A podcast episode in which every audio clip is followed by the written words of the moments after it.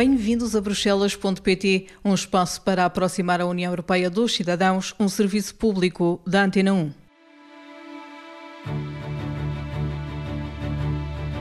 Na semana do discurso do Estado da União, feito pela Presidente da Comissão Europeia, falamos do Estado de Direito, um dos princípios fundadores da União Europeia.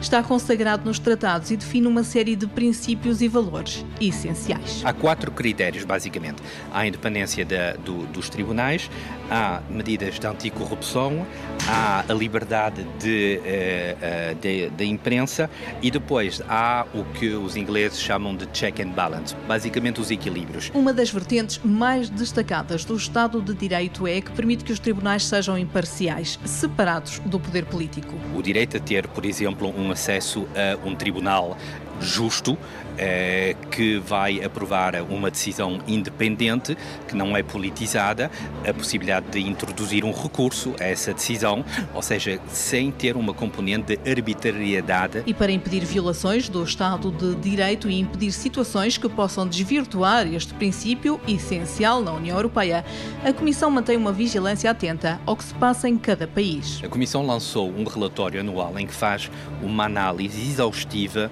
da situação dos 27 uh, países, com base nos quatro critérios que acabamos de referir, ou seja, a independência dos tribunais, a liberdade de imprensa, as medidas anti-corrupção e o, os equilíbrios de, de poder. Para formalizar, para escrever esse documento, a Comissão uh, inseta um uh, diálogo permanente com as autoridades nacionais, com ONGs, com diferentes órgãos, por exemplo, as ordens uh, profissionais, uh, no sentido de apurar qual é a situação do país. A violação do princípio do Estado de Direito pode levar a procedimentos específicos contra um Estado-membro e existem sanções graduais que podem ser impostas. O processo mais forte é o artigo 7.2, que é precisamente um mecanismo de sanção, ou seja, pode haver penalidades que são aplicadas a um país, pode inclusivamente haver uma decisão, por exemplo, de suspender os direitos de voto desses países.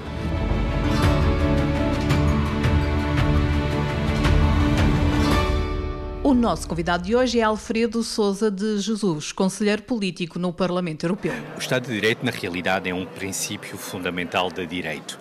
O Estado de Direito assegura que qualquer cidadão, na prática, beneficia de toda uma série de direitos e garantias que estão relacionados com eh, o, o, Estado de Direito, ou seja, o direito a ter, por exemplo, um acesso a um tribunal justo, eh, que vai aprovar uma decisão independente, que não é politizada, a possibilidade de introduzir um recurso a essa decisão, ou seja, sem ter uma componente de arbitrariedade, é um dos princípios fundadores da União Europeia, é um princípio que está consagrado inclusivamente no próprio Tratado da União Europeia, no seu artigo 2, que elenca na realidade toda uma série de valores, uma série de princípios, ah, desde a dignidade humana, etc., incluindo precisamente o Estado de Direito. Ou seja, o facto de termos no artigo 2 o Estado de Direito refletido no tratado representa realmente a importância que este princípio tem para a União Europeia. E sendo um princípio estruturante que fundamenta a própria União Europeia, por que é que ainda há tantos problemas em cumpri-lo como sendo algo óbvio? Na realidade, a União Europeia, num contexto internacional, aparece realmente como uma espécie de, eh, de exemplo de democracia, ou seja, somos basicamente um clube constituído por 27 uh, parceiros, uh, mal comparado, é como se fosse um clube, clube de leitura ou um clube de desporto, ou seja, são 27 parceiros que a determinado momento decidiram unir-se, terem regras comuns, regras que têm que ser respeitadas. Uma dessas regras é precisamente o Estado de Direito. E há uma coisa que é importante relativamente ao respeito do Estado de Direito, porque, eh, ao contrário de outros países, como a Cuba, a Venezuela, a China ou a Coreia do Norte, uh, onde estamos a falar de, uh, de regimes autocráticos ou de ditaduras, na União Europeia, obviamente, nós não temos esse problema. Uhum. Mas por que é importante uh, manter essa vigilância sobre o Estado de Direito? Porque um, nós na União Europeia, felizmente, nunca vamos ter uma situação em que vamos passar de um regime democrático para uma, uh, uma ditadura mas há um processo gradual, uma espécie de erosão. Uh, alguns falam de uma espécie de, de, pintura impressionista, ou seja, por pequenos toques, que efetivamente pode facilmente transformar uma sociedade normal, democrática, num regime mais autocrático, como se tem verificado, por exemplo, na Hungria ou na Polónia.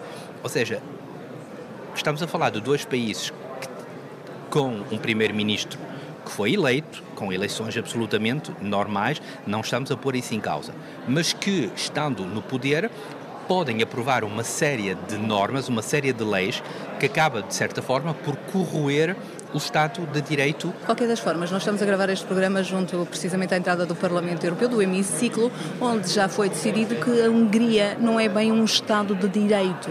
O que é que isto significa se não significa que estamos perante um país autocrático, estamos perante um país o quê?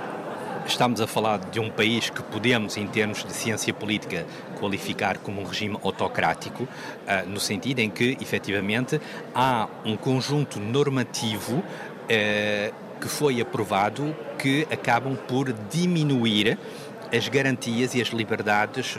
Ah, usando um exemplo concreto, uma das coisas que o regime, que o, que o, que o governo polaco fez há uns anos atrás foi de eh, avançar a idade de reforma, antecipar, peço desculpa, a idade de reforma dos juízes do Tribunal Constitucional. Bem, visto assim, até parece uma norma inócua.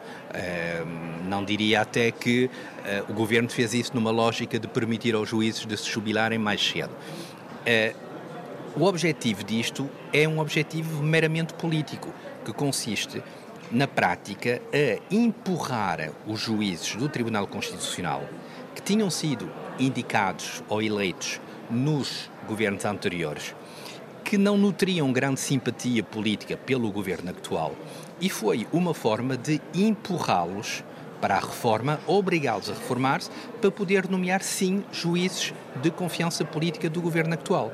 Ou seja, é uma lei que, vista de forma independente, uma lei sobre uh, as, de, que prevê determinadas condições para a jubilação de um juiz, uma pessoa pode pensar, mas é uma coisa inócua, não tem consequências nenhumas. Mas quando é feito num contexto mais alargado, e isso é, é, é, é realmente um ponto aqui importante, é isto não é uma coisa que se decide de um dia para o outro. Sim. Não nos transformamos numa ditadura de um dia para o outro. Isto são pinceladas a pouco e pouco. E uma destas pinceladas, por exemplo, no caso da Polónia, foi exatamente esta lei. E foi esta lei que justificou determinadas medidas por parte da Comissão Europeia contra o governo uh, polaco. Polónia e Hungria, nos dois casos. Hungria. É a mesma questão dos tribunais que está em cima da mesa. Há várias questões que estão em cima da mesa. Mas esta Há, é a principal? Um, é uma delas. É uma delas porque, precisamente no Estado de Direito, um dos elementos fundamentais é termos decisões que são uh, independentes, que não sejam arbitrárias, uhum. que sejam justas. Uh, Mas o tribunal, os tribunais, o sistema de, de, justiça não é o único, não é a única componente do Estado de Direito. Há, não, por exemplo, uh, questões relacionadas com, com os órgãos de comunicação social, por exemplo. Exatamente, exatamente. Há quatro critérios, basicamente. Há a independência da, do, dos tribunais, há medidas de anticorrupção, há a liberdade de, de, de imprensa e depois há o que os ingleses chamam de check and balance, basicamente, basicamente os equilíbrios, que também têm a ver, de certa forma, até com o poder judicial. Porquê? Porque se temos um regime, se temos um, um poder executivo forte, como é o caso de, uh, na Hungria ou na Polónia, ainda mais se justifica de termos contrapoderes uhum. e equilíbrios com outros poderes, seja o Poder Judicial, seja o Parlamento Nacional ou seja, neste caso, isso é um dos critérios que, eles, que a Comissão costuma utilizar para fazer a avaliação. Sendo que essa avaliação é feita por quem? Quem é que tem o poder de avaliar como é que está o Estado de Direito em cada país e agora é um relatório anual? Exatamente. A Comissão lançou um relatório anual em que faz uma análise exaustiva da situação dos 27 uh, eh, países, com base nos quatro critérios que acabamos de, de, de, de, referir, ou seja, a independência dos tribunais, a liberdade de imprensa, uh, as medidas anti-corrupção e o, os equilíbrios de, poder. para formalizar, para escrever esse documento, a Comissão uh, inseta um uh, diálogo permanente com as autoridades nacionais, com ONGs, com diferentes órgãos, por exemplo, as ordens uh, profissionais, uh, no sentido de apurar qual é a situação do país. E faz uma espécie de mapeamento uhum. do Estado de Direito em todos os 27 países da União Europeia.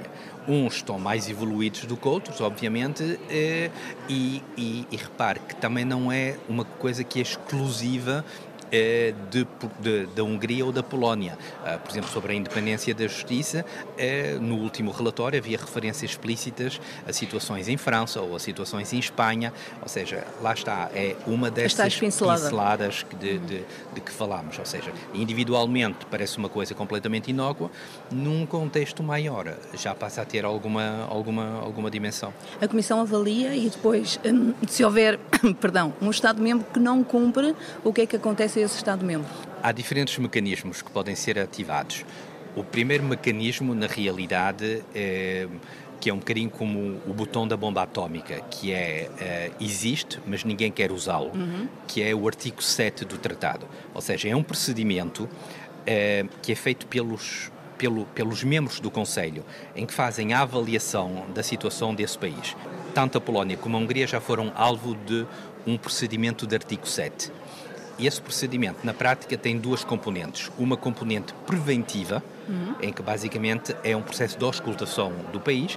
A Hungria, basicamente, para caricaturar, vem à reunião do Conselho e justifica-se, explica qual é o propósito desta, destas normas que estão a ser alvo de crítica.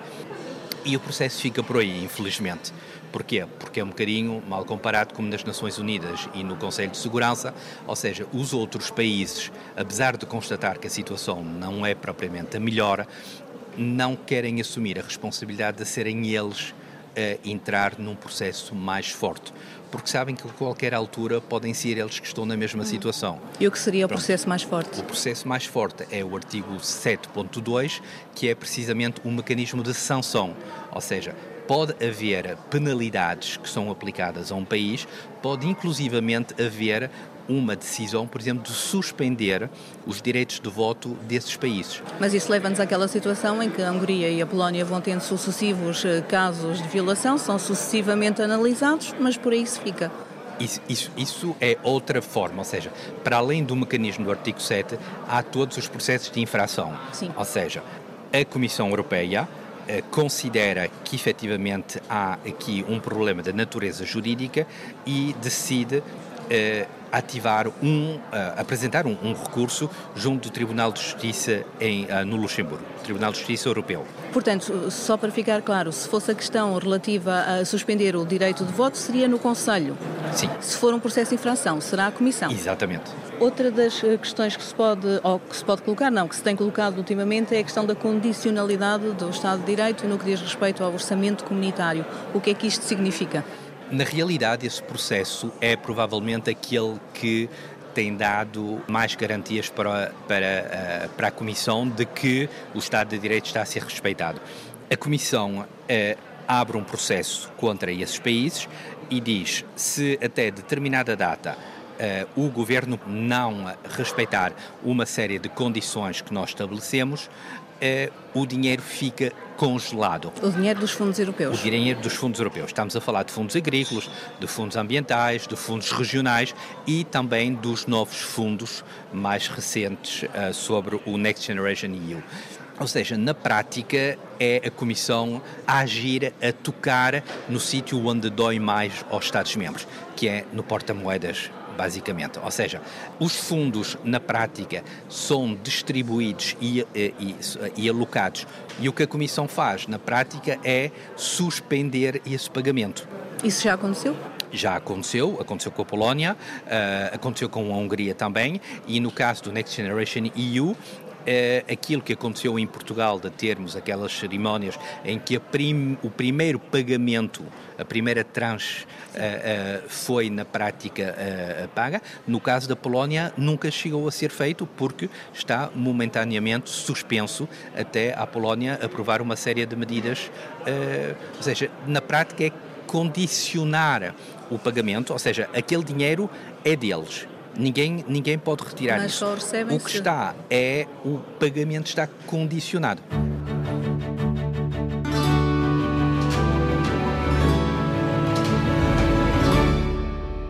No programa de hoje, ficamos a saber que a União Europeia se estrutura com base num princípio básico, o Estado de Direito. A Comissão, como guardiã dos tratados, garante que a vigilância deste princípio se mantém. E estamos a falar da independência dos tribunais, do equilíbrio de poderes, da liberdade de comunicação social e das medidas de luta contra a corrupção. Todos os anos é publicado um relatório que chama a atenção, país por país, para as áreas em que o Estado de Direito pode estar em causa e apresenta recomendações para que os Estados-membros possam evitar violações que, quando verificadas, podem dar origem a sanções concretas a aplicar.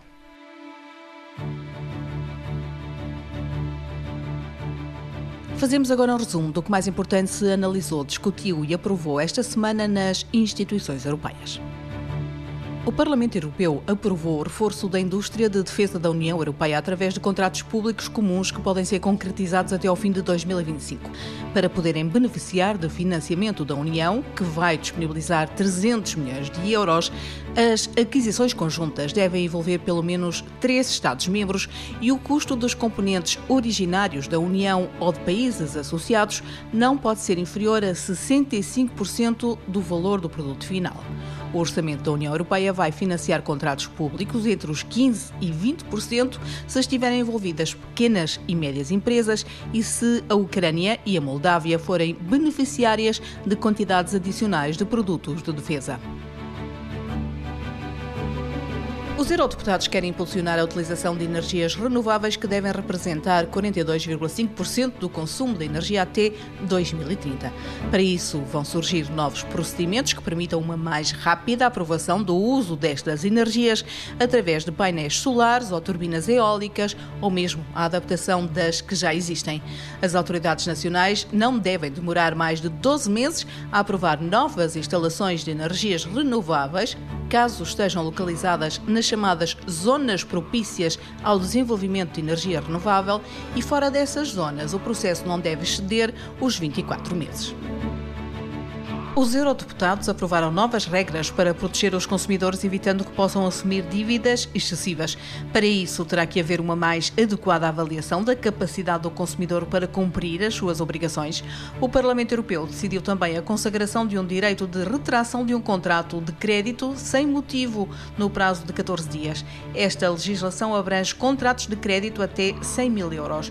Os eurodeputados garantiram uma medida que protege os sobreviventes de cancro através do direito a ser esquecido 10 anos após o fim do tratamento. Desta forma, quando solicitarem um crédito para o qual é exigido um seguro, os sobreviventes de cancro não serão discriminados por causa da doença passada. A União Europeia mobilizou o Mecanismo Europeu de Proteção Civil para ajudar a Líbia após as grandes inundações que causaram milhares de vítimas. Além disso, a União Europeia disponibilizou para já um montante inicial de 500 mil euros de financiamento humanitário para dar resposta imediata às necessidades mais urgentes. O financiamento será canalizado através de parceiros que operam no terreno para fornecer serviços de saúde, abastecimento de água e saneamento vitais em resposta às inundações. Especialistas em ajuda humanitária foram também destacados para o terreno para avaliar rapidamente as necessidades humanitárias mais emergentes. O Parlamento Europeu decidiu validar as novas regras de proteção das indicações geográficas do artesanato da União Europeia. A nova legislação refere-se à indicação geográfica ao nome dos produtos artesanais e indústrias locais com qualidades específicas e quer proteger os produtos não alimentares de renome local, como textas, rendas, cutelaria, vidro, pedras naturais, joalharia ou porcelana. O novo regime garante que as autoridades nacionais devem dar apoio às micro, pequenas e médias empresas na preparação de candidaturas para a designação protegida. O hemiciclo europeu aprovou uma posição sobre a redução da poluição das águas subterrâneas e das águas superficiais e também uma melhoria das normas de qualidade da água da União Europeia. Os eurodeputados querem que as listas de vigilância da União Europeia sejam atualizadas regularmente, de modo a acompanhar o ritmo das novas provas científicas e dos novos produtos químicos. A vigilância inclui sempre substâncias com risco significativo para a saúde humana e para o ambiente que possam estar na água da União Europeia.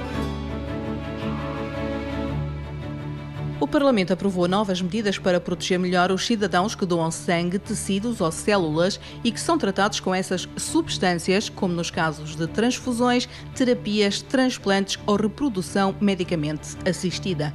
Os eurodeputados insistem que as doações dessas substâncias devem ser sempre voluntárias e não remuneradas, podendo os doadores receber uma compensação ou o reembolso por perdas ou despesas que tenham tido durante o processo. Os eurodeputados salientam que estão prontos para iniciar as conversações sobre a forma final da legislação. O relatório sobre a prostituição na União Europeia foi aprovado pelos eurodeputados e sublinha que a assimetria entre as regras nacionais em matéria de prostituição conduz a mais vítimas de tráfico para a exploração sexual e constitui um terreno fértil para a criminalidade organizada. Os eurodeputados apelam aos Estados-membros para que tomem medidas urgentes para combater a publicidade online no que se refere a estes serviços. O Parlamento Europeu quer ainda que quem trabalha em serviços ligados ao sexo tenha acesso a serviços sociais e de saúde de elevada qualidade, bem como ao sistema judicial. A Comissão aprovou o Programa de Ação Anual para 2023 para a comunidade cipriota turca, que atribui 31,7 milhões de euros à comunidade com o objetivo de facilitar a reunificação de Chipre. Para fomentar a confiança entre as comunidades cipriota turca e cipriota grega, o programa continuará a fornecer financiamento substancial ao Comitê para as Pessoas Desaparecidas e ao Comitê Técnico Biocomunitário para o Património Cultural, organizações da sociedade civil que vão receber subvenções para promover os direitos humanos, a cidadania ativa e a reconciliação. O plenário do Parlamento aprovou novas regras para a rotulagem de alimentos biológicos para animais de estimação. Os alimentos podem ser rotulados como orgânicos se pelo menos 95% em termos de peso dos seus ingredientes agrícolas forem orgânicos. Os eurodeputados deram a aprovação final ao plano de gestão do atum rabilho no Mediterrâneo Oriental e no Atlântico. As novas regras estabelecem que os países da União com cotas de atum rabilho devem estabelecer um plano de pesca anual e garantir uma distribuição justa e transparente das possibilidades de pesca entre frotas de pequena escala, artesanais e de maior dimensão. A temporada de pesca do atum rabilho vai também aumentar de 1 de janeiro a 31 de maio, quanto à pesca com rede de cerco é permitida de 26 de maio a 1 de julho. A Comissão Europeia aprovou a criação de um grupo de peritos para prestar aconselhamento sobre ameaças transfronteiriças graves para a saúde pública. O Comitê Consultivo para as Emergências de Saúde ajudará a Comissão e os Estados-membros a determinar quando existe formalmente uma emergência e também na definição sobre as medidas a tomar em resposta a um surto e quando essas medidas devem ser suspensas. Um convite à apresentação de candidaturas de peritos será lançado nas próximas semanas. A Comissão Europeia quer rever até ao final do ano a definição de pequenas e médias empresas. A Comissão considera que os atuais parâmetros não refletem os impactos da pandemia, da guerra na Ucrânia e da crise energética, da elevada inflação e da apertada política monetária. Atualmente, as PME são definidas como empresas com menos de 250 trabalhadores, com um volume de negócios anual até 50 milhões de euros ou com um balanço contabilístico total de até 43 milhões. Bruxelas quer alterar alterar estas definições e também nomear um representante da União para as PME, responsável por aconselhar a Comissão Europeia sobre questões relacionadas com estas empresas e defender os interesses ao nível externo. A Comissão Europeia anunciou um pacote financeiro com mais de 2 mil milhões de euros para apoiar financeiramente a Grécia depois dos devastadores incêndios e das cheias que assolaram uma parte do país. O anúncio foi feito pela Presidente da Comissão Europeia, Ursula von der Leyen. O valor total é de 2,15 mil milhões de euros.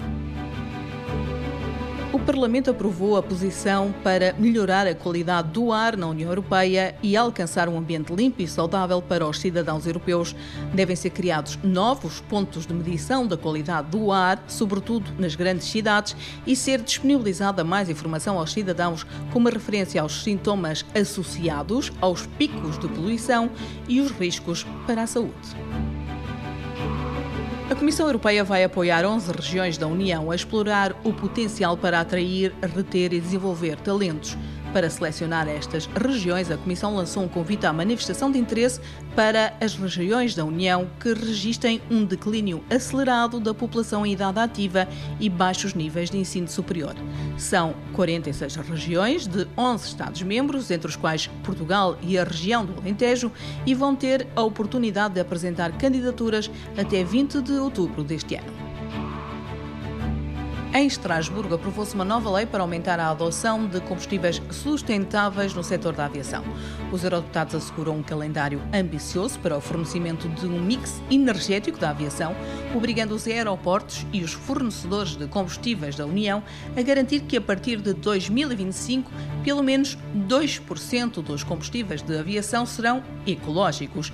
Esta percentagem aumenta de 5 em 5 anos até atingir os 35% em 2050. Os eurodeputados aprovaram a decisão do Conselho Europeu de aumentar de 705 para 720 o número de lugares do Parlamento para a próxima legislatura. Os lugares adicionais serão atribuídos a 12 países. Portugal não vai ter direito a mais nenhum lugar, tendo em conta o facto de não ter aumentado a população em termos que justifiquem a mudança. Mantém assim os 21 eurodeputados a que têm direito nas próximas eleições europeias. Chegamos assim ao fim do episódio desta semana. Bruxelas.pt é um espaço com a autoria e apresentação de Andréa Neves, com o desenho de som de Paulo Cavaco e com a sonoplastia de Edgar Barbosa. Temos encontro marcado na próxima semana para continuar a aproximar a União Europeia dos cidadãos.